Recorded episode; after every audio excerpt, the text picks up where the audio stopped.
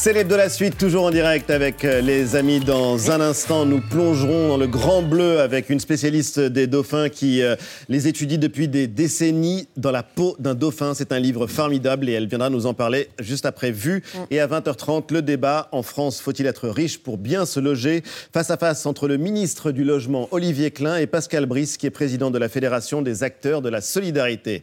Mais tout de suite, une question passionnante qui est à la une du nouveau magazine de Philomag du nouveau numéro de Philomag. Le langage résout-il les conflits? On en parle avec le directeur de la rédaction Alexandre Lacroix et son rédacteur en chef adjoint Cédric Angelbert. Bonsoir à tous les deux et bienvenue. Il faut qu'on parle. Il faut qu'on parle. Le langage résout-il les conflits? C'est assez euh, passionnant parce que c'est vrai qu'on attribue des pouvoirs magiques à la parole et on va en parler justement dans, un instant. Il faut qu'on parle. Quand on dit ça, en général, c'est que ça, va mal. Oui, ça va pas oui, bien. Ça va mal. Oui, oui, c'est vrai que. Et puis c'est peut-être aussi le, un problème de notre, de notre époque. Les, les, opinions se polarisent, les positions sont de plus en plus antagonistes et on a l'impression qu'on a du mal à se parler quand on est d'avis différents. Euh, sur les vaccins, sur la Russie, surtout. Donc, Par exemple, il faut qu'on parle. On parle de plus en plus, mais on se parle de moins en moins. Et c'est assez fascinant parce qu'il y a comme une sorte de pouvoir euh, des mots dans votre édito, Alexandre. Vous mettez en garde contre une illusion. Il n'y a pas de pouvoir magique de la parole. Oui, alors en quelques jours, la, vivacité des réactions sur l'édito me laisse penser que les gens sont parfois très accrochés à, la pensée magique ou à des croyances. Plus on a une croyance irrationnelle, plus on argumente pour la justifier. Euh, et, en particulier, moi, j'essaye d'attaquer le fait que dans beaucoup de récits de cures de psychanalyse, les psychanalystes présentent un moment où ils ont eu une formule, une parole qui a rendu... guéri par la parole Oui, mais euh, de manière quasiment miraculeuse. Euh, d'ailleurs, dans, un texte de Freud, euh, Freud dit lui-même qu'on que peut rendre quelqu'un heureux ou au contraire le plonger dans le désespoir par, par, par la parole. Et je mets un peu ça en c'est-à-dire, je pense que sur le moment, effectivement, une parole ou une insulte peut créer un déplaisir, mais changer de manière stable, pérenne, l'état psychique de quelqu'un, c'est un peu comme si je voulais déplacer, euh, déplacer ce verre en parlant. Enfin, c'est. Essayez oui. Ça ne marche Allez, pas. Allez, s'il te plaît, bouge un peu. oui, non, justement, c'est le principe du philosophe. Euh, il, est, il met en doute la magie. Il en va euh, de la politique comme de l'amour. Le langage est indispensable à la communication. Parfois, l'empêche ou le parasite. Se dire ces quatre vérités, c'est pas toujours une bonne idée bah, La vraie question, c'est pas tant de parler de, que de savoir comment se parler, comment on se parle. C'est aussi la question qu'on pose dans ce dossier, parce que le langage euh, est un instrument.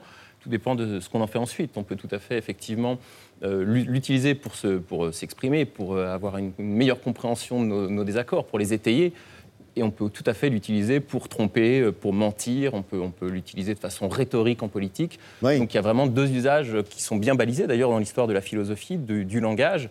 Et toute la question est d'être attentif à, aux éléments qui entourent le, dialogue et de faire qu'en sorte qu'on se comprenne. Et voilà, la communication, c'est ça, c'est ce que l'autre comprend. Et ça, c'est vraiment passionnant. La philosophie, elle repose sur un pari, vous l'écrivez, celui que la parole est préférable à la violence et qu'on peut résoudre les différends par les mots plutôt que... C'est pas faux.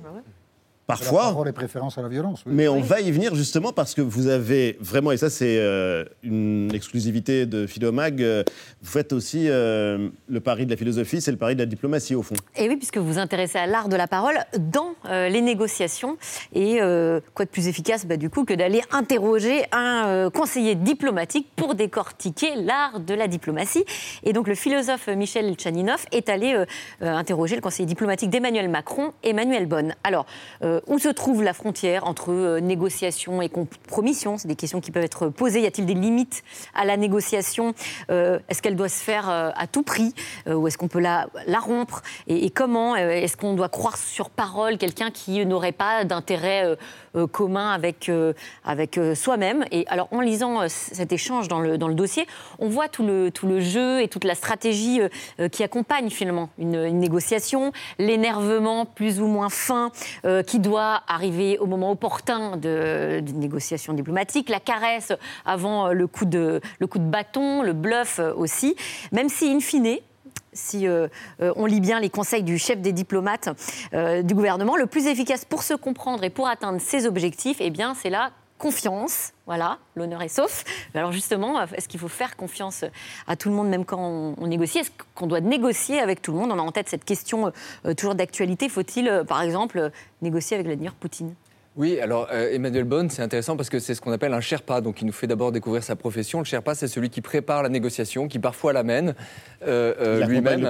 Il accompagne le président. Il a été le Sherpa de, François Hollande. Il est aujourd'hui celui d'Emmanuel Macron. Il a mené des négociations extrêmement difficiles et il nous explique un petit peu ce que c'est que ce métier. Déjà, ça c'est assez passionnant. Et ensuite, il justifie la position effectivement diplomatique d'Emmanuel Macron, qui est une position d'ouverture au dialogue. Alors attention, qui était controversée, qui a fait débat justement quand Emmanuel Macron dit discuter avec Vladimir Poutine directement. Alors, il faut le mettre au passé, effectivement, parce que, précisons le fait, la dernière fois qu'il y a eu un dialogue entre Emmanuel Macron et Poutine, c'était en septembre dernier. Et justement, ce qu'explique euh, Emmanuel Bonne, c'est que l'objectif était assez précis. Il s'agissait de la centrale nucléaire de Zaporizhzhia.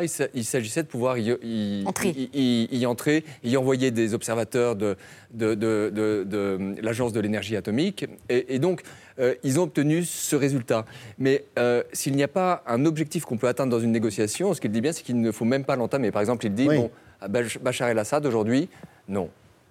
Pour pouvoir euh, résoudre des conflits, pour pouvoir se parler, il faut aussi parler la même langue. Est-ce qu'il y a certaines langues qui sont meilleures que d'autres pour se parler et pour résoudre des conflits dans le cadre diplomatique, par exemple? Alors, euh, il y a un passage dans cet entretien très amusant avec, euh, où il parle des, Iraniens et il dit qu'en Iran, on perd la négociation si on s'énerve on perd la négociation. Euh, donc il faut être extrêmement patient. Il faut fumer beaucoup de cigarettes, dit-il, boire beaucoup de thé, et parfois euh, euh, jusqu'au bout de la nuit, mais ne jamais s'énerver. Alors qu'il explique qu'au contraire, une négociation menée en Chine, à un certain moment, il faut montrer les muscles, montrer qu'on est, qu'on est combatif et peut-être même feindre un peu d'énervement. Donc vous, voyez, suivant le contexte de négociation, le, le, fait de se mettre en colère, en fait, c'est une, une posture à utiliser ou au contraire euh, ah. Parce que le langage peut aussi être trompeur. Ça, c'est assez euh, intéressant, vous l'explorez. On peut en détourner l'usage, et là, ça devient un jeu dangereux pour le coup. Bah, c'est ce que dit Emmanuel Bonne déjà. Il le signale en disant Je n'invente pas les règles du jeu, mais je peux quand même jouer mon jeu euh, à ma façon. Donc, ça, c'est le, préalable. Et ensuite, effectivement, l'usage trompeur du langage bah, fait, partie de la communication elle-même, c'est certain, oui. Mais on peut voilà, on peut, en philosophie, en tout cas, se donner des moyens, c'est-à-dire se donner l'attention, l'écoute, euh, le respect préalable de, des arguments de, l'autre. Enfin, ce sont autant d'éléments qui font qu'une conversation peut être menée avec non un ennemi, mais un adversaire. C'est un petit peu le, voilà, l'objet d'une communication réussie. Un ennemi, un adversaire, et puis euh, même parfois euh, un concitoyen. Question politique aussi. Emmanuel Macron dit souvent qu'il aime la confrontation. Vous abordez la question. Il y a des gens pas contents qui vous engueulent, mais vous pouvez parler. Parfois, vous pouvez convaincre. Le désaccord me plaît. Mmh. C'est à ça que sert le langage aussi. Absolument, en fait, dans... Même ces moments de confrontation servent à quelque chose. Il y, a, deux termes en grec qu'on peut peut-être aborder, c'est agone et polémos. Euh, le polémos, c'est la vision euh, destructrice du, conflit, le fait de vouloir écraser son ennemi. L'agone, en grec, et dans les tragédies notamment, c'était l'idée qu'on puisse organiser le débat, le conflit, lui donner une forme rationnelle et raisonnable pour peut-être pas se mettre d'accord, mais en tout cas pouvoir étayer ses désaccords. Et la langue, elle est politique.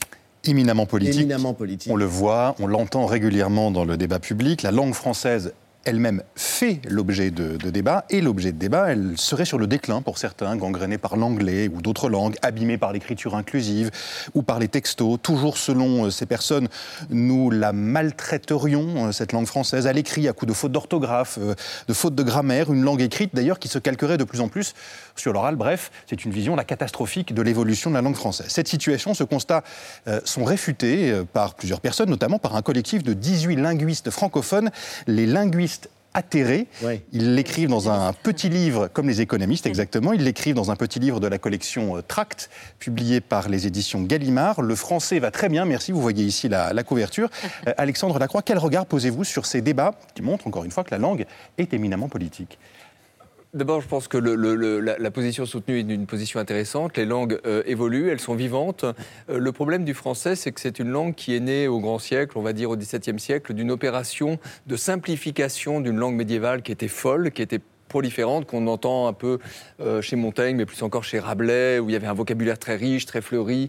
Et qui euh, fait que ces textes sont très difficiles à lire aujourd'hui euh, quand ils ne sont pas traduits en français moderne, en fait. Quand on voit le français de Molière, c'est certain qu'il est illisible. oui, le français de Molière est illisible. Alors la langue a été extrêmement simplifiée au XVIIe siècle. Elle est devenue cette langue qui se donne une espèce de portée universelle. Dans la phrase française classique, il n'y a qu'un mot, il n'y a qu'un bon endroit pour un mot, c'est-à-dire la phrase est complètement corsetée, complètement euh, tenue dans la structure de, de, la grammaire et de la conjugaison. Et il est bon, à mon sens, qu'on bouleverse ou qu'on change, mais intentionnellement, euh, un peu les règles du jeu et qu'on ouvre un peu cette, cette, langue française avec sa prétention à l'universel. Donc, je suis tout à fait d'accord pour faire vivre la langue et pour ce qui vient la déranger. ça provoque autant de débats C'est assez impressionnant. Euh, les débats sur la féminisation des noms de métiers, les mots qui euh, fâche, euh, woke. Tiens, par exemple, l'écriture inclusive. Non, mais qu'est-ce qui euh, fait que ça crispe, oui, et que ça hystérise autant Oui, alors d'abord, il y a ceux qui, rêvent d'une langue qui, resterait dans son état du XVIIe siècle, qui voudraient arrêter, mais c'est comme vouloir arrêter l'évolution des espèces, c'est un, c'est un doux rêve. Défendre la langue, c'est la figer. voilà, mais en fait, elle va évoluer quand même, et, et, malgré vous. Et puis, il y a l'autre chose, effectivement, il y a ces points euh, de critiques qui ont été apportées par euh, euh, les féministes sur la féminisation des noms de métiers. Et là, il faut savoir qu'au XVIIe siècle, presque tous les métiers, par exemple autrice, hein, oui. Une autrice de livres, c'est un mot du XVIIe siècle. C'est un mot. Ça n'est pas un néologisme, c'est pas un mot qu'on a inventé la semaine dernière. C'est au 19e qu'on a refermé les noms de métiers sur les noms masculins, et il est tout à fait intéressant de revenir aux origines de notre langue pour réouvrir la question. Sur l'écriture inclusive, euh, moi, je pense que c'est tout à fait adapté pour les, je sais pas, les formulaires administratifs, mais qu'on peut. Il y a une phrase, par exemple, d'Annie Arnaud que j'aime bien. Elle dit je, ne suis pas sûre d'être un écrivain. Elle a fait un choix. Elle a mis écrivain. Mhm. Elle n'a pas dit une écrivaine. Mhm. Et ça, c'est intéressant. C'est-à-dire que quand on est écrivain, on doit aussi, à un moment, choisir le masculin ou le féminin avec une intention, et que cette intention fait sens. Bien sûr. C'est pour ça que c'est voilà. Expliquez-nous le paradoxe, euh, Cédric. Euh, on parle de plus en plus, mais on se parle de moins en moins. Bah, c'est la question de l'écoute, tout simplement. C'est-à-dire qu'avant de savoir parler, il faut peut-être savoir s'écouter. C'est le préalable. Enfin, ça, c'est ce que dit notamment un, philosophe qui s'appelle Gérard Garouti, qui a créé un centre des arts de la parole, avec cette idée que finalement, euh, ça n'est pas un don euh, tombé du ciel que de savoir parler de la même façon que de savoir écrire. Il y a des écoles pour ça, Alexandre on est l'exemple. Euh, il, y a, il y a des écoles aujourd'hui pour apprendre à parler parce qu'en fait, les Français souffrent de ce qu'on appelle la glossophobie, c'est-à-dire la peur de prendre la parole en public. Oui, bien sûr, la glossophobie, le mot est intéressant. On se souvient évidemment de haut et fort, on se mhm. souvient aussi des différences sociales que ça implique. Et parler en public, c'est assez intéressant. C'est euh, aussi une manière de prendre le public par la parole. C'est ça, une prise de public en parole, euh, dit Gérald Garouti de façon un peu voilà, humoristique. Mais l'idée, c'est qu'il y a des façons, ce qu'il appelle balistiques de parler, c'est-à-dire le clash, euh, le, petit tweet qu'on envoie, qui n'est pas fait en, réalité pour euh, augmenter la conversation ou s'augmenter soi-même, mais juste pour créer des tensions qui sont valorisées sur les réseaux sociaux, on le sait suffisamment. Et lui se dit, bon, il y a une autre version qui n'est pas une version objectivante de l'autre, qui fait de l'autre un objet que j'ai envie de détruire, mais il y a une version subjectivante qui fait de l'autre un sujet que je considère avec des arguments, avec des contre-arguments. Et c'est ce qu'il essaie de faire, lui, en tout cas dans son, dans son école de, Qu'en pense le maître de Twitter? Oui, les tweets, c'est pas fait pour apaiser. Ça, je, je, le confirme. Mais Faut avouer à moitié pardonner. Merci. Mais je pense quand même que euh, savoir se parler, ça suggère qu'il y a beaucoup d'intolérance aujourd'hui. Il y en a peut-être moins qu'à d'autres époques. Euh, on est peut-être plus tolérant aujourd'hui, mais euh, voilà, peut-être qu'il faut encore progresser, mais on se parle quand même beaucoup. Et on accepte beaucoup de différences, euh, de points de vue, d'état.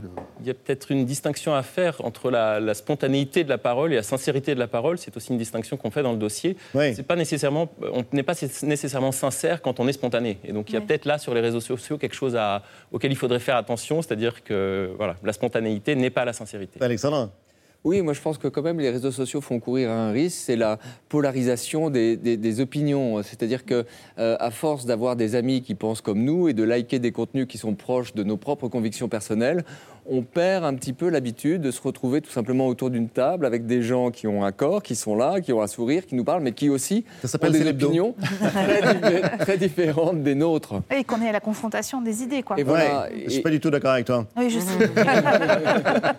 voilà la preuve par, l'exemple.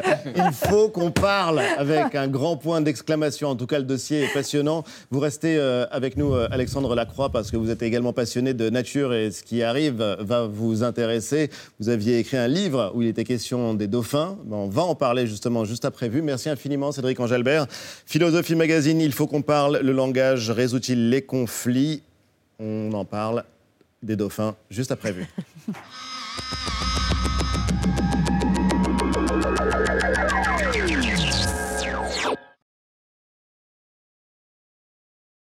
Maya ah si, c'est bon, c'est bon, elle est prête. On ouvre dans quelques minutes, on vous attend.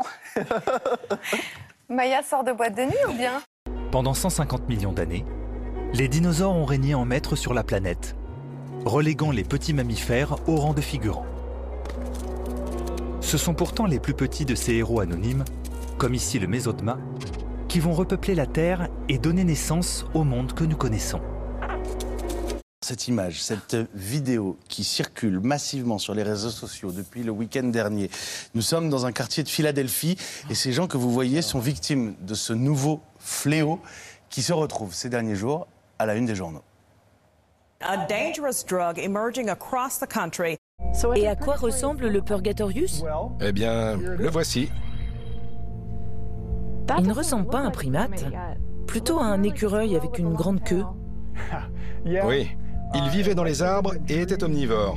Son cycle de reproduction rapide lui a permis de se disperser dans le monde entier. Il a donné naissance à notre espèce Homo sapiens 66 millions d'années plus tard. Ces images sont insoutenables. À plusieurs reprises, Maïlis reçoit des coups de poing au visage, puis l'agresseuse frappe violemment sa tête contre le sol. Elle est encouragée par l'une de ses amies. Maïlis a quelques hématomes, son crâne est ouvert. Depuis quelques années, la jeune femme de 16 ans est régulièrement harcelée par deux camarades de son lycée.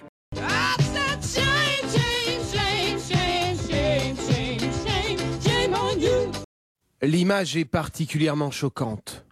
Imanawas tente d'échapper à son mari Mohamed. Elle tombe au sol, puis reçoit une violente claque. Avec force, le joueur de rugby la relève et l'oblige à quitter les lieux en sa compagnie.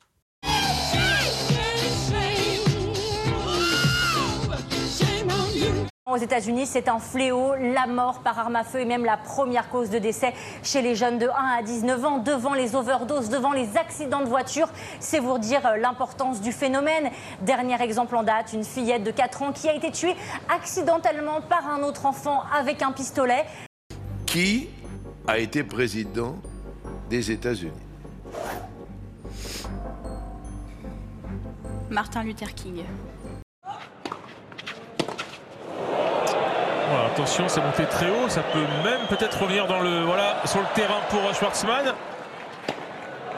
Qui fait le point quand même. Vous auriez dit Je pense à John Wayne. Début 1959, j'ai fait des essais pour le rôle de Cléopâtre dans la superproduction de la Fox. If you were a king, your son would reign after you. I have no son. Then get one.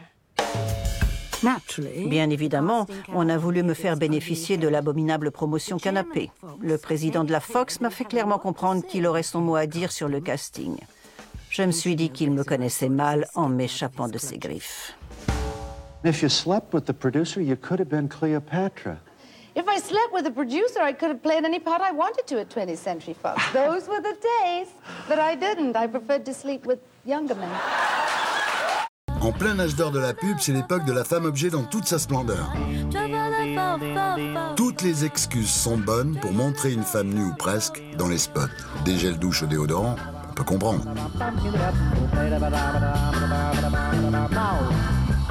En passant par les voitures,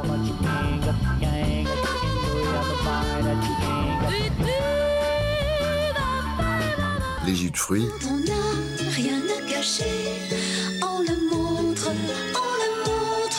Joker, le fruit nu.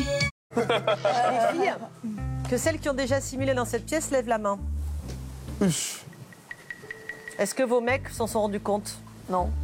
Merci. Ah ouais, vous êtes trop forte. Encore faudra-t-il que les femmes aient envie d'avoir des hommes avec des gros pénis. Et en fait, quand on leur demande ce qui les intéresse dans un pénis, la longueur n'arrive qu'en sixième position. Je vois. Bien après son harmonie gé- générale, la texture de sa peau et la forme de son gland.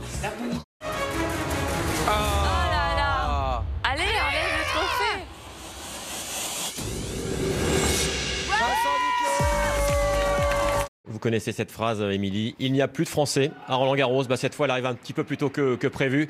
Euh, comme en 2021, en fait, il n'y a plus de Français au troisième tour. Il y en avait 28 sur la ligne de départ, garçons et filles.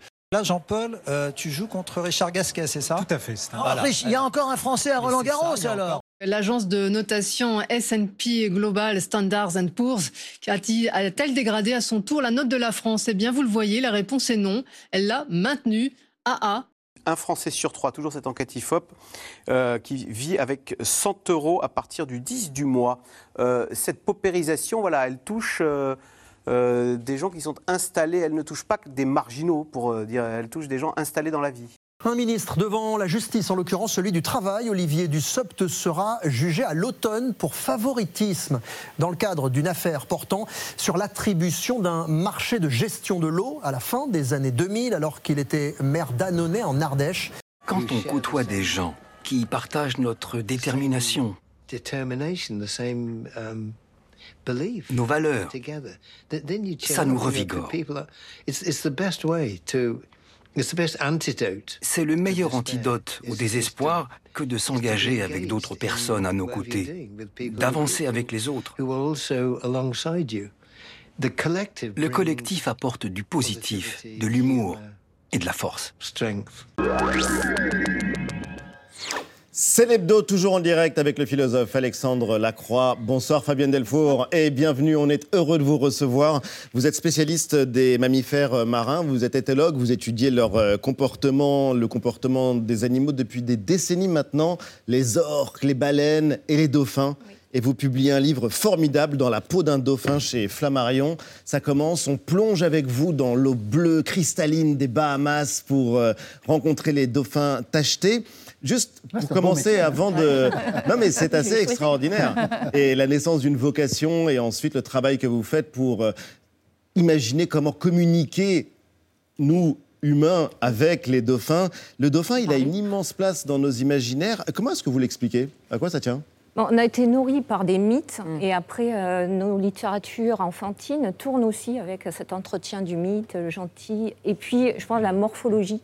Euh, Ouais. voilà, c'est un animal qui est lisse, euh, qui est blanc parfois. Oum, euh, voilà, il était tout blanc. Oum, oui, Ouais. qui Et sert même de publicité pour Voilà, le chocolat et blanc. donc on peut y coller beaucoup de choses dessus. Et puis il a ce rictus. Ouais. Donc euh, il est euh, a priori sympathique. A priori, sympathique, parce que vous appelez ça un rictus.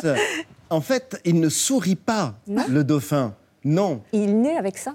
Il naît avec ça. Et voilà, et vous parliez euh, de, euh, de cette communication. Il va communiquer euh, de la frustration, il va communiquer de la colère, mais en gardant ce rictus.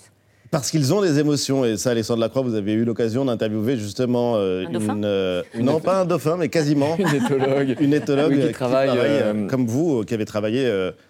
Oui, elle parlait du fameux euh, sourire euh, du dauphin et de, de- de ce sympathique Flipper le dauphin. En fait, il y a eu deux films hein, qui ont polarisé euh, les, les- les- les imaginaires le requin, les dents de la mer, et le dauphin, Flipper. Flipper le dauphin. Donc d'un côté, euh, un, un- un- un animal qu'on imagine Oui. extrêmement dangereux et méchant, et de l'autre, euh, très sympathique et venant vers nous. Or, ils occupent à peu près la même position dans la, dans, dans la chaîne trophique. Ce sont des prédateurs dans les deux cas.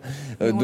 Mais on l'oublie. Mais on l'oublie. Oui, oui. Et ça, on le redécouvre justement, Fabienne Delfour, parce que c'est fascinant. On voit que ce sont des chasseurs extrêmement intelligents, qu'ils ont des tactiques, des stratégies pour pêcher.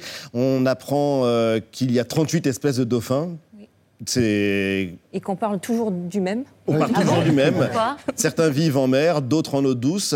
Et surtout, ce sont des animaux euh, sociaux. Pardon, enfin, Non, non, Mélanie demandait pourquoi est-ce Ouais. que. Oui, euh, c'est étonnant. Bah, pourquoi on parle Parce toujours que, du euh, même Il y, en a, il y a une espèce qui a été vraiment mise en avant justement par les médias. euh, dans Laquelle les- euh, oui, et puis c'est le Tursiope truncatus, le grand dauphin. Oui. Et, et aussi la particularité de coloniser beaucoup d'espace. hein. On le trouve près de nos côtes, on le trouve aussi euh, très loin des côtes. Il est partout. Il est partout, dans la plupart des océans, des mers. Oui. euh, et ce sont donc euh, des animaux sociaux. Ils vivent en groupe, on peut même dire quasiment en famille. Oui, ils ont cette particularité. Il y a deux organisations sociales différentes, euh, d'une part chez les femelles et chez les mâles. Et euh, les mâles, dès la très jeune enfance, vont se trouver un partenaire à vie. Oui. Et on va avoir des dyades et ils vont grandir, donc euh, euh, de juvénile à adolescent et d'adolescent à adulte. Et ils, vont ils vont garder cette dyade. Les femelles, ce sont des opportunistes sociales. Et en fonction de leurs besoins sociaux, elles vont euh, s'associer ou, euh, ou oublier leur partenaire social. Quand vous étudiez les dauphins, il faut faire attention, pas d'anthropomorphisme, il ne faut pas projeter nos sentiments sur les dauphins, mais, mais on peut parler de relations quasiment amicales entre deux dauphins. Si l'un des deux meurt, l'autre va traverser une période qui ressemble à un travail de deuil. Et il y a cette question que vous posez, parlez-vous dauphin? Parlez-vous dauphin? Alors, petit exercice pratique, on va entendre euh, Lia. Oui. Lia, elle est sous l'eau et qu'est-ce qu'on entend là? Alors cet extrait est très particulier parce que les dauphins ont ce qu'on appelle une signature sifflée, c'est-à-dire ils ont un nom euh, qui leur est particulier, qui est co-construit entre la mère et son petit. Et euh, euh, j'ai eu l'intuition que si on nommait arbitrairement un dauphin, un jour ou l'autre, il allait nous donner son nom, son vrai nom de dauphin. Et c'est ce qui s'est produit avec Lia et sa maman. C'est-à-dire les soigneurs avaient attribué un son pour appeler ces deux, enfin tous les dauphins. Oui. Et quand on les a appelés, elles ont donné leur nom. Et donc là, on a le nom de dauphin de. Parce que c'est ça qui est incroyable. Il faut vraiment que vous insistiez et que vous nous expliquiez ça. Les dauphins ont des noms. Ouais. Oui, et ça. ils euh, se sifflent, Oui. ils s'interpellent par leur nom. Oui. Ils ont euh, trois catégories de sons, euh, donc des sifflements qui sont des sifflements signature et non, si- non signature, des clics qui servent clics. à l'écolocalisation. On a essayé de les limiter pendant toute la semaine. euh, Alors j'ai un truc, il faut prendre un peigne et mettre le doigt sur les dents du peigne. Ça fait Ah des oui. clics. D'accord, nous on essaie Ça de le faire fait- avec la langue. ouais, non, ça très bien. En tout cas, ça a été un un festival euh, au Il faut bureau. avoir un accessoire. Ouais. Et euh, la dernière catégorie, ce sont les sons pulsés, qui sont des sons vraiment sociaux. Si je regarde la signature sifflée, effectivement, la mère en fin de gestation va produire sa propre signature et va la répéter très fréquemment. Une fois qu'elle met bas, elle produit cette signature, ce qui a du sens parce que nous, on est extrêmement visuels, mais ils vivent dans un milieu qui est extrêmement sombre. Oui. Euh, et c'est le son qui sert de, li- de lien, donc beaucoup la communication.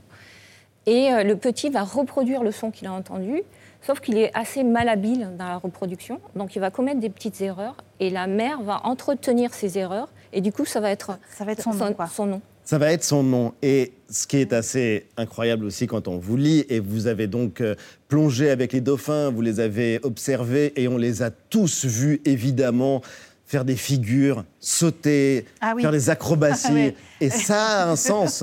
C'est Oui, pas que- uniquement par plaisir. Mais oui, vous démontez beaucoup de vrais faux, en fait, hein, de, de ce qu'on peut imaginer des dauphins et évidemment d'une forme d'anthropomorphisme qu'on a de façon presque ins- instinctive en, en les voyant.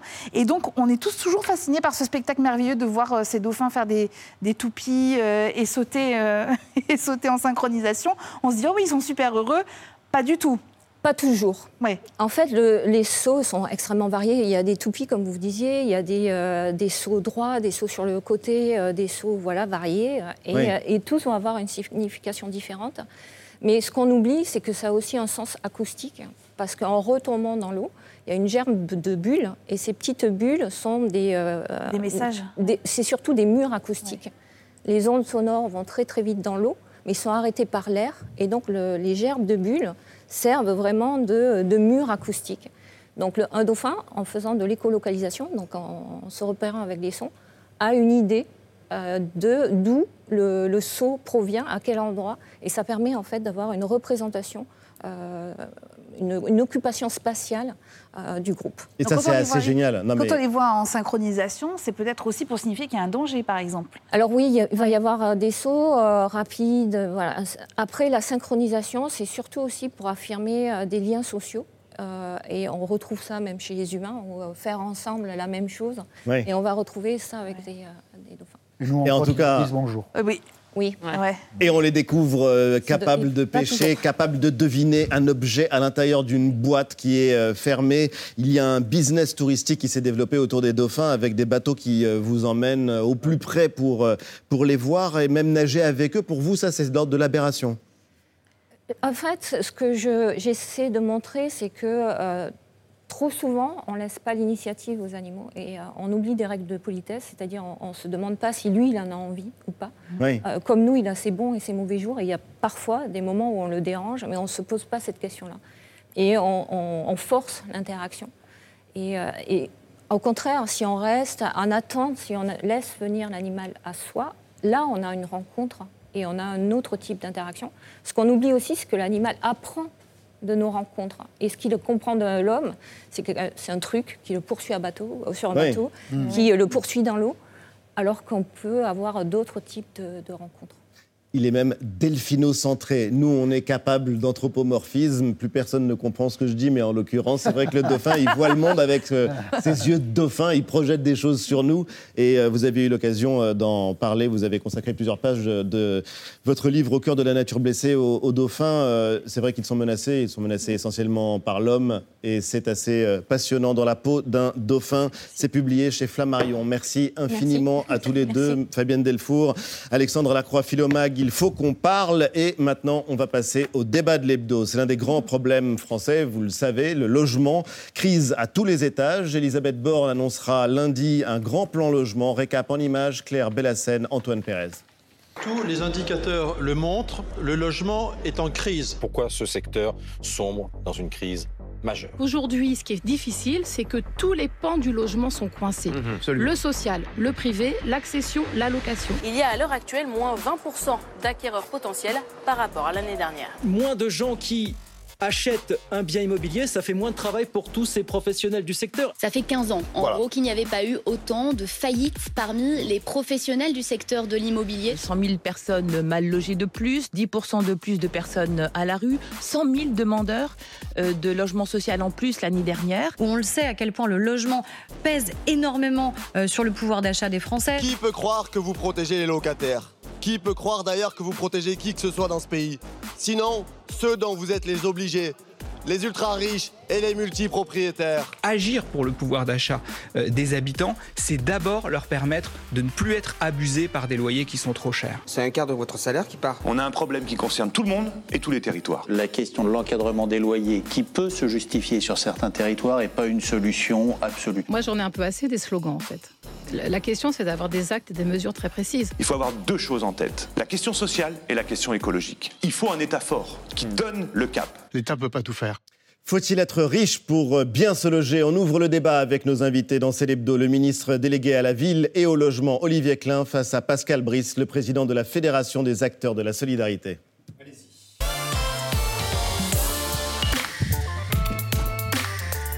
Bonsoir à tous les deux et bienvenue. Merci infiniment d'avoir accepté le principe de ce débat. Monsieur le ministre, bonsoir. Olivier Klein, vous êtes euh, ministre, vous avez été maire de Clichy-sous-Bois pendant plus de dix ans. Pascal Brice, vous êtes le président de la Fédération des acteurs de la solidarité. Moment important, très attendu en tout cas parce que le sujet concerne des millions d'entre nous. Elisabeth Borne doit présenter son plan pour faire face à la crise du logement. On va partir de cette question très simple. On a l'impression qu'elle se résume à ça aujourd'hui. Est-ce qu'il faut être riche? Olivier Klein, pour bien se loger en France je crois que pour euh, bien se loger, peut-être qu'il faut être euh, riche, mais je crois que pour se loger, euh, heureusement, on est en France et on peut trouver un logement parce parce qu'on a un modèle de logement social de grande qualité, parce que quand on a un accident de, de la vie, heureusement, et Pascal Brice y reviendra, on a de l'hébergement d'urgence. Euh, mais oui, il ne faut pas euh, euh, se cacher la vérité. Aujourd'hui, le logement est en crise. C'est difficile d'avoir un crédit quand on veut acheter un logement. C'est difficile de trouver du logement social parce que on n'en a pas construit assez ces dernières années. Donc, il y a oui, plus de difficile. 2 millions de ménages qui attendent un logement social aujourd'hui en France. Oui, alors sur ces 2 millions, il y en a qui sont logés, heureusement. Bien sûr. Toutes ces, toutes ces personnes-là ne sont pas sans logement. Mais il y a des personnes qui sont mal logées, il y a des personnes qui ont des logements trop petits, il y a des jeunes qui ont du mal à décohabiter. Et c'est euh, le sens de mon action. Vous l'avez rappelé, euh, j'étais maire de, Clichy-sous-Bois. La, la crise du logement, je ne l'ai pas découvert.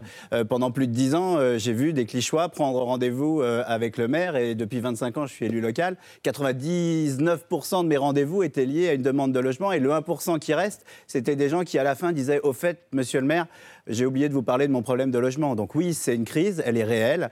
Euh, je me suis écouté il y a quelques jours euh, euh, à France Culture en 2017 et je disais déjà à Clichy par exemple, si on respecte le temps d'attribution, il faut 100 ans pour que les plus de 3000 demandeurs de logement social à Clichy trouvent un logement. Donc oui, c'est pour ça qu'il faut se mobiliser. C'est pour ça que le Conseil national de la refondation dont on, on, travaille tous. Beaucoup des gens qu'on a vus dans votre reportage sont membres du Conseil national de refondation. Pascal Brice travaille aussi euh, euh, à, nos côtés. On, sait cette urgence et on veut euh, trouver des solutions. Qu'est-ce que vous attendez des annonces de la Première ministre lundi, Pascal Brice? Un sursaut. Un sursaut Un sursaut parce que c'est quand même, on l'a dit, vous l'avez dit, c'est un élément central de nos vies, hein, le logement.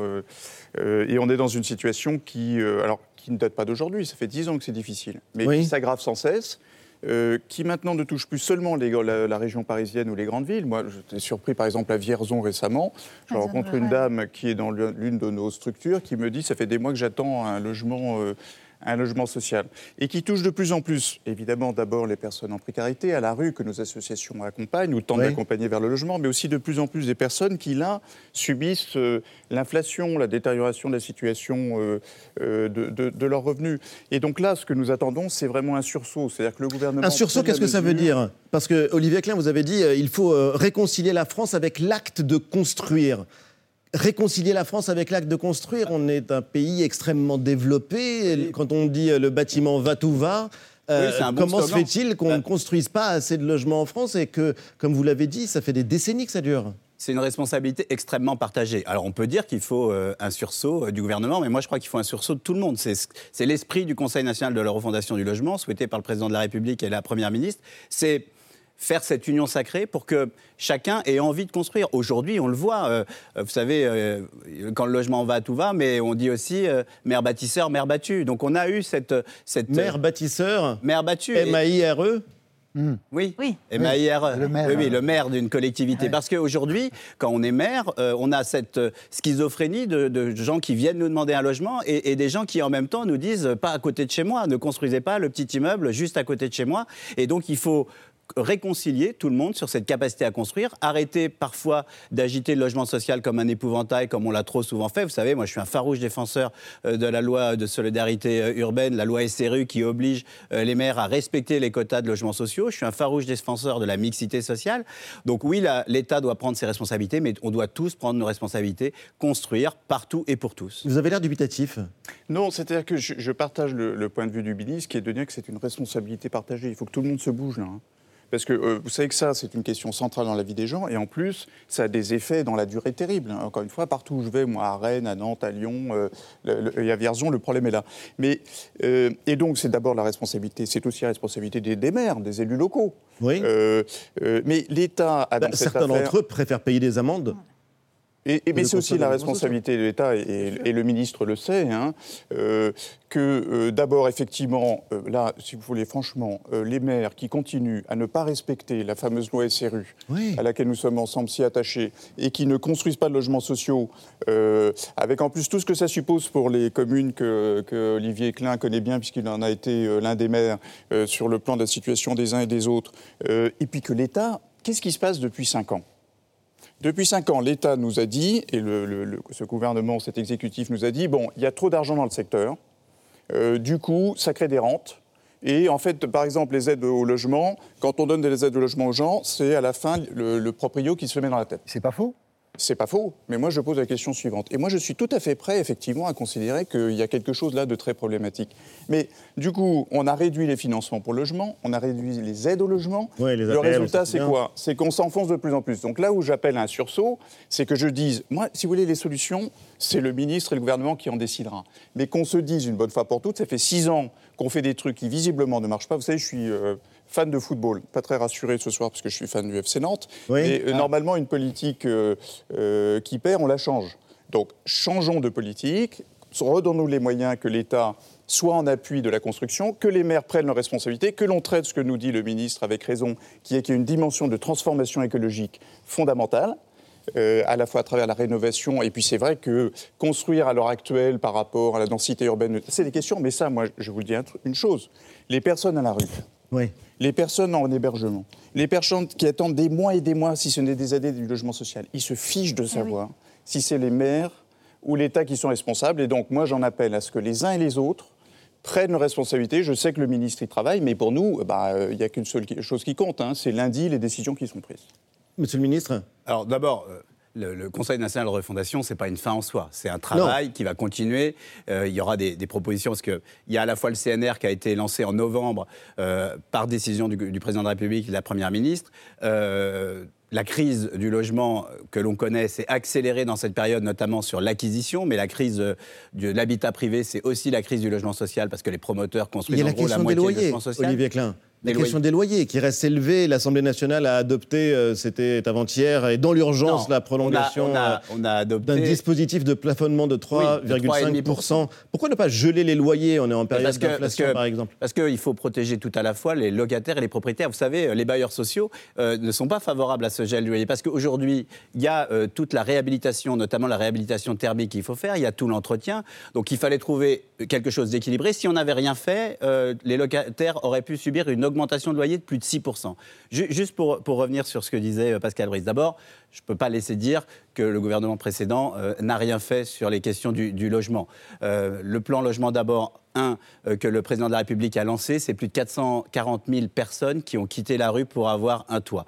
C'est extrêmement important. C'est le premier logement politique du, logement pour quitter l'hébergement d'urgence. Les places d'hébergement d'urgence. Les places d'hébergement Non, non, quitter, avoir un vrai toit, une pension de famille, une résidence sociale, du, du logement social de, qualité. Euh, et c'est pas suffisant parce que ça n'a pas baissé le nombre de, besoins dans l'hébergement d'urgence. Comme ministre, c'est une des premières choses sur lesquelles je me suis battu, c'est conserver avec, euh, avec Pascal Brice, avec les associations de solidarité, plus de 200 000 places d'hébergement d'urgence. Tous les soirs en France, on loge malheureusement plus de 200 000 personnes dans l'hébergement d'urgence. Donc il faut euh, travailler tous ensemble, euh, trouver des, solutions. Elles sont multiples, elles sont multifactorielles parce que cette crise l'est.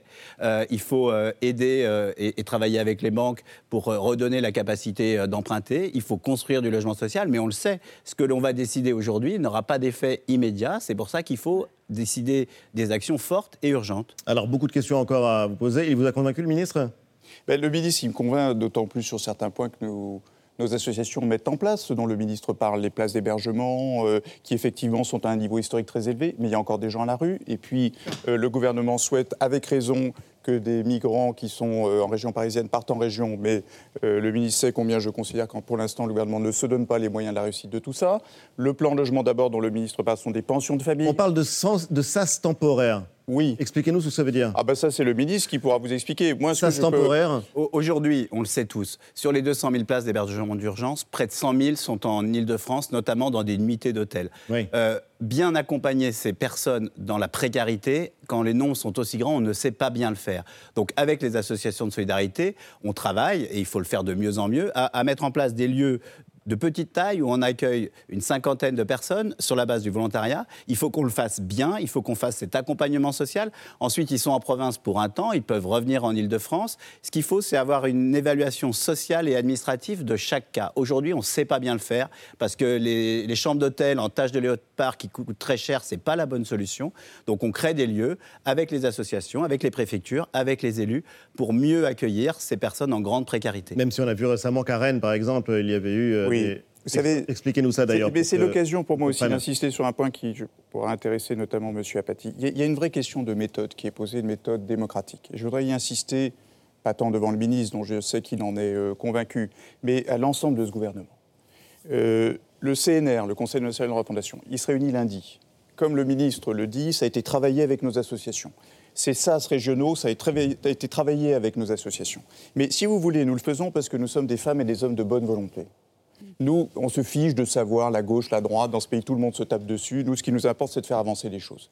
Mais moi, ce que je dis au gouvernement, c'est qu'il faut qu'il prenne la mesure de ce que quand on engage des concertations, à la fin, il faut qu'il y ait des résultats. Parce que sinon, euh, on crame les gens. Euh, je ne veux pas vous, euh, vous citer un leader syndical qui a vécu ça sur l'affaire des retraites, notamment, mais je le dis parce que dans ce CNR, il y a des hommes et des femmes qui sont engagés, euh, moi, je me suis engagé personnellement avec ma fédération sur cette affaire d'accueil en région parce que je considère que les gens sont mieux accueillis en région que dans les rues de Paris. Mais pour ça, il faut que le gouvernement crée des places d'hébergement d'urgence supplémentaires. Il faut que M. Darmanin, ministre de l'Intérieur, euh, assume cette politique avec ce gouvernement. Donc je le dis, en termes de méthode démocratique, si on veut travailler, comme on le dit, avec euh, la société civile, il faut aussi que de temps en temps, il y ait des résultats. Pas tout ce qu'on attend, mais au moins qu'à la fin, on ne soit pas là en train de dire... Parce que vous êtes inquiet? Oui, bien sûr que je suis inquiet. Vous êtes inquiet de ne pas être suivi, que les décisions soient déjà prises et que la concertation ne soit pas sincère Je vais vous dire, moi, je fais confiance dans le ministre et dans la Première ministre. Donc je veux croire que lundi, les, décisions sont là. Que Mais c'est vrai que nous avons été un peu échaudés. Mais ça fait quand même cinq ans, je pourrais vous citer dix chantiers et, dix autres qui ont avancé, hein, mais beaucoup sur lesquels la société civile s'est engagée. Euh, par exemple, le revenu universel d'activité. Tout le monde a oublié ça, mais c'était l'idée qu'on puisse simplifier l'accès euh, au RSA pour arrêter dans, dans la jungle. Ça fait mm. sept ans qu'on attend. Alors que les mêmes euh, ont travaillé, etc. Et là, le CNR, c'est pareil, le ministre le sait bien, il a désigné alors, laissez-le vous répondre. Olivier Klein, un mot. Si j'ai choisi Christophe Robert, qu'on a vu dans le reportage, Véronique Bédac, qu'on a aussi vu dans votre Fondation reportage, Abbé Pierre. pour co-animer avec moi euh, le Conseil national de refondation, c'est que, un, je crois en la méthode proposée par le président de la République d'animer euh, cette réflexion, de, faire appel aux forces vives, créer cette union sacrée du logement. Il y a plus de 200 propositions qui ont émergé des trois groupes de travail. Un qui doit redonner le goût de l'acte de construire, l'un qui doit travailler à loger tout le monde, un autre sur la rénovation thermique. Je ne l'ai pas dit tout à l'heure, dans ce que le gouvernement a fait précédemment, c'est quand même mettre en place ma prime rénov et redonner, donner aux Français l'idée de l'acte de l'éco-geste. Donc, il y a 200 propositions. Il y a parmi ces 200 propositions une vingtaine de propositions qui ont été mises en avant euh, par euh, les deux co-animateurs et les, animateurs des groupes. Euh, et parmi ces 20 propositions, certaines ont été rajoutées au, vu de la crise actuelle. Par exemple, il y en a déjà qui ont déjà annoncé, hein. la, Première ministre l'a dit, plus de 20 000 logements vont être achetés par la Caisse des dépôts Habitat pour accompagner les, les promoteurs à relancer leurs projets.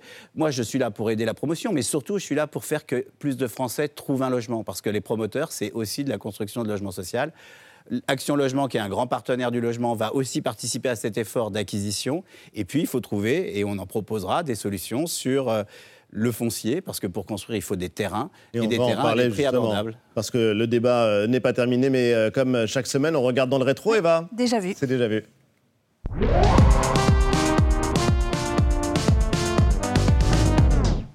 Deux archives pour euh, revenir en fait sur cette crise du logement qui n'est pas nouvelle malheureusement puisqu'au au lendemain de la Seconde Guerre mondiale, on commençait en France à vivre la première grande crise du logement. Un homme va devenir le porte-parole des sans-abri, l'abbé Pierre, hiver 54, face à l'urgence, des milliers de personnes dormaient à la rue à ce moment-là. Il lance un appel aux autorités, appel rebaptisé l'insurrection de la bonté. Et ce combat en faveur des plus défavorisés va devenir le combat de sa vie, notamment à travers la création euh, d'Emmaüs. En 1990, regardez bien, il est alors âgé de 60 78 ans. L'abbé Pierre est toujours en colère contre les pouvoirs publics. On va le retrouver auprès de familles qui ont été évacuées par les forces, qui ont été évacuées par la force de leur appartement euh, insalubre et que la mairie de Paris n'a toujours pas relogé. On ne vienne jamais nous dire que pour des souffrances comme celle-là, ça coûte trop cher. C'est intolérable. Je suis de ceux qui ont vécu les guerres. Quand il y avait la guerre du Vietnam, la guerre d'Algérie, la question n'est pas de savoir si on aurait pu les éviter. C'est pas ça. Mais on les a vécus. On n'en a pas crevé. On ne s'en est pas enrichi. Mais combien a coûté une journée d'entretien d'une armée au combat à l'autre bout du monde? Et à ce moment-là, on ne nous a jamais dit euh, il n'y a pas d'argent. Depuis un mois et demi, ils vivent dehors, près de la mairie du 19e arrondissement, dans des abris de fortune. Ils ignorent toujours dans combien de temps ils retrouveront un logement, un vrai alors l'abbé Pierre est d'autant plus en colère que face à ces familles qui se retrouvent dans la rue, eh bien on compte des milliers de logements non occupés. Alors certains vont décider de les squatter, parfois ça ressemble à des ghettos, et puis parfois, comme dans l'archive qui suit et qui date de 1983, ces occupants rénovateurs transforment ces lieux avec l'espoir quelque part de créer du lien social dans le quartier. Rue de Lourdes, qu'une façade colorée, des tracts, bref, un squat tranquille et des occupants plein d'idées qui n'entendent pas se marginaliser. Occuper une maison vide pour eux, c'est enrichir la vie associative du quartier, faire respecter un droit au logement, tenter des formes de vie nouvelles. C'est un repère de drogués terroristes ici?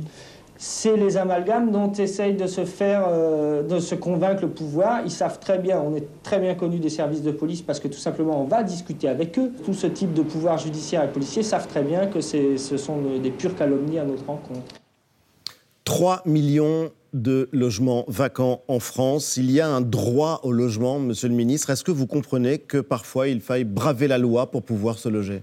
Est-ce que vous comprenez euh, qu'on puisse euh, bah, pratiquer le squat dans certains cas? Je, comprends qu'on puisse être en colère, comme euh, l'abbé Pierre euh, l'est euh, dans, ce reportage. J'étais il y a quelques jours inauguré une pension de famille à Estreville, dans une des demeures dans lesquelles il a vécu, et, j'ai même eu l'émotion de, fleurir sa tombe et, des différents compagnons qui l'ont accompagné. je ne crois pas qu'il faille braver la loi, parce que les squatteurs sont souvent des victimes. Euh, des victimes de l'habitat insalubre, des victimes des marchands de sommeil. Euh, et vous l'avez rappelé, j'étais maire de Chisoubois, je, je, sais ce que, ce que représente le squat et comment euh, des mafieux ouvrent des logements et font payer des gens pour rentrer dans le logement. Donc là, l'urgence, c'est de d'abord il y a un droit de réquisition, et je l'ai dit, je n'ai pas de tabou sur ces sujets-là. Donc il faut réquisitionner. Il est utilisé, pas suffisamment. Pas assez, parfois il n'est pas assez utilisé, parce que c'est compliqué. moi, j'ai voulu lancer des procédures cet hiver, euh, mais il y a de grandes complexités à lancer ces procédures. C'est normal, il faut protéger les, propriétaires, euh, mais, néanmoins, euh, il y a des taxes sur les logements vacants, il faut les appliquer, il faut les repérer, il faut mieux, plus taxer, et surtout, il faut, je le redis, construire du logement parce que c'est extrêmement important. Euh, regardez aussi l'histoire des, meublés touristiques qui prennent aujourd'hui beaucoup de place dans La question d'Airbnb, par exemple, les propriétaires qui mettent leurs appartements. Mais qu'est-ce que vous répondez au ministre justement sur cette question de la réquisition, du droit de braver la loi pour euh, faire... Euh, respecter son droit au logement je, partage le point de vue du ministre qui est que c'est un constat d'échec, euh, les, squats. Enfin, c'est intolérable qu'on ait des millions de logements vacants alors que des gens sont encore à la rue aussi mal logés. 3 millions 100 000. et puis, ce qui, quand même, euh, euh, m'a moi mis pour le coup une colère moins sainte que celle de, l'abbé, mais enfin, tout de même, c'est lorsque le, Parlement a commencé à discuter d'une loi qui visait à mettre en prison des gens parce qu'ils n'arrivaient plus à payer leur loyer. Euh, heureusement, euh, cette, loi, cette disposition a été retirée, mais moi, ce que j'ai constaté à ce moment-là, et je, veux le dire parce que ça n'est pas seulement un problème par rapport au gouvernement. je voudrais que dans cette société, on prenne la mesure de quelque chose. Lorsque euh, j'ai essayé d'expliquer aux uns aux autres qu'il y avait quelque chose d'odieux à mettre en prison quelqu'un qui ne pouvait plus payer son loyer, quelqu'un m'a dit Oh ben non, tu sais, moi, euh, euh, j'ai ma fille, elle a deux, deux logements qu'elle n'arrive pas à louer, etc. Donc je voudrais quand même qu'on sorte des égoïsmes, qu'on prenne la mesure dans ce pays de ce que, et je le dis parce que le gouvernement, parfois, et certains membres du gouvernement entretiennent un langage sur la question des classes moyennes, sur la question de la stigmatisation, etc., que je trouve parfois un peu limite, et pas le ministre hein, qui, est là euh, devant moi.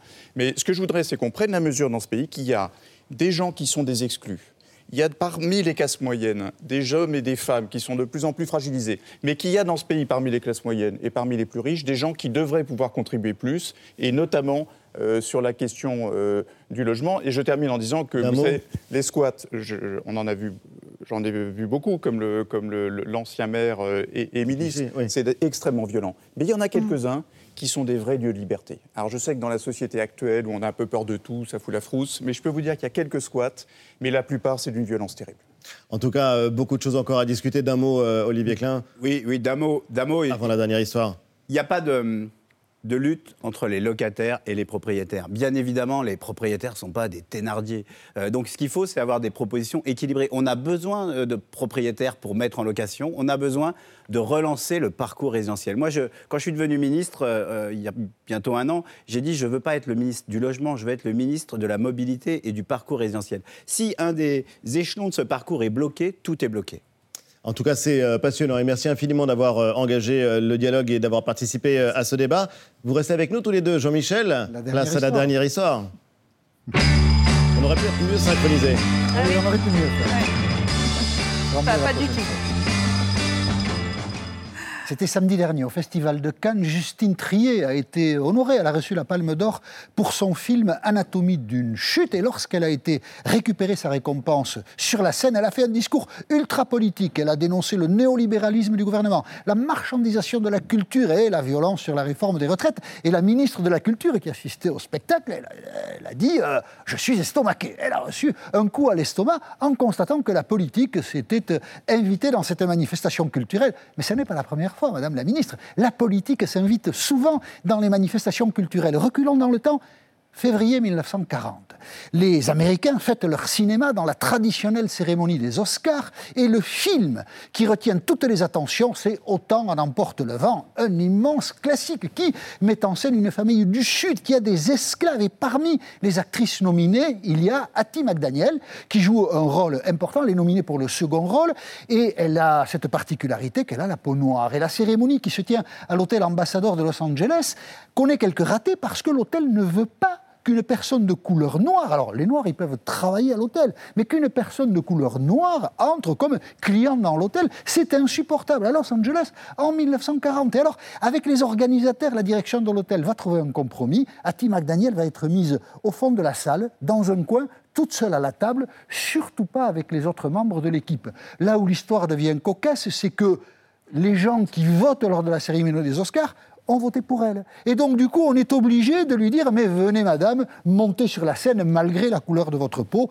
pour recevoir la récompense qui vous est attribuée. Dix ans plus tard, en 1951, quand euh, Ottie McDaniel va mourir, on va ouvrir son testament et elle dit Je souhaite être enterrée, pardon, euh, dans le cimetière de Los Angeles et de Hollywood et la ville de Los Angeles va le refuser. 1968, Festival de Cannes. Alors en mai 68, il, il s'en passe des choses à Paris. Et à Cannes, le 18 mai, Jean-Luc Godard dit Non, mais attendez, on ne va quand même pas faire un festival normal. Nous devons, puisque c'est la Révolution, démolir les structures de Cannes, dit Jean-Luc Godard. Et ses copains cinéastes ne sont pas du tout d'accord. Mais non, il faut continuer, au contraire, il faut faire vivre le cinéma. Et la réponse de Jean-Luc Godard est restée fameuse vous êtes tous des cons.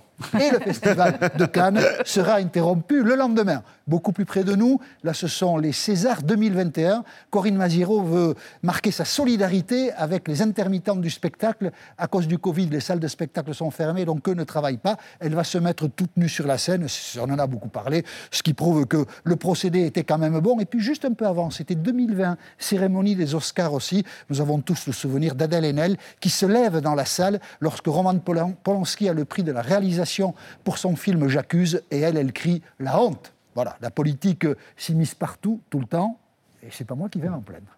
Ça, c'est sûr. Merci Jean-Michel. Merci infiniment à tous les deux d'avoir été les invités de Célébdo. L'émission se terminée. Je vous rappelle que France Télé se mobilise aux côtés de la Croix-Rouge et de ses bénévoles. Vous pouvez soutenir l'association en faisant un don sur le site internet qui s'affiche en bas de l'écran ou en envoyant don D-O-N plus votre numéro de département. C'est très facile. Il suffit de composer le 92 200 et vous faites un don de 5 euros.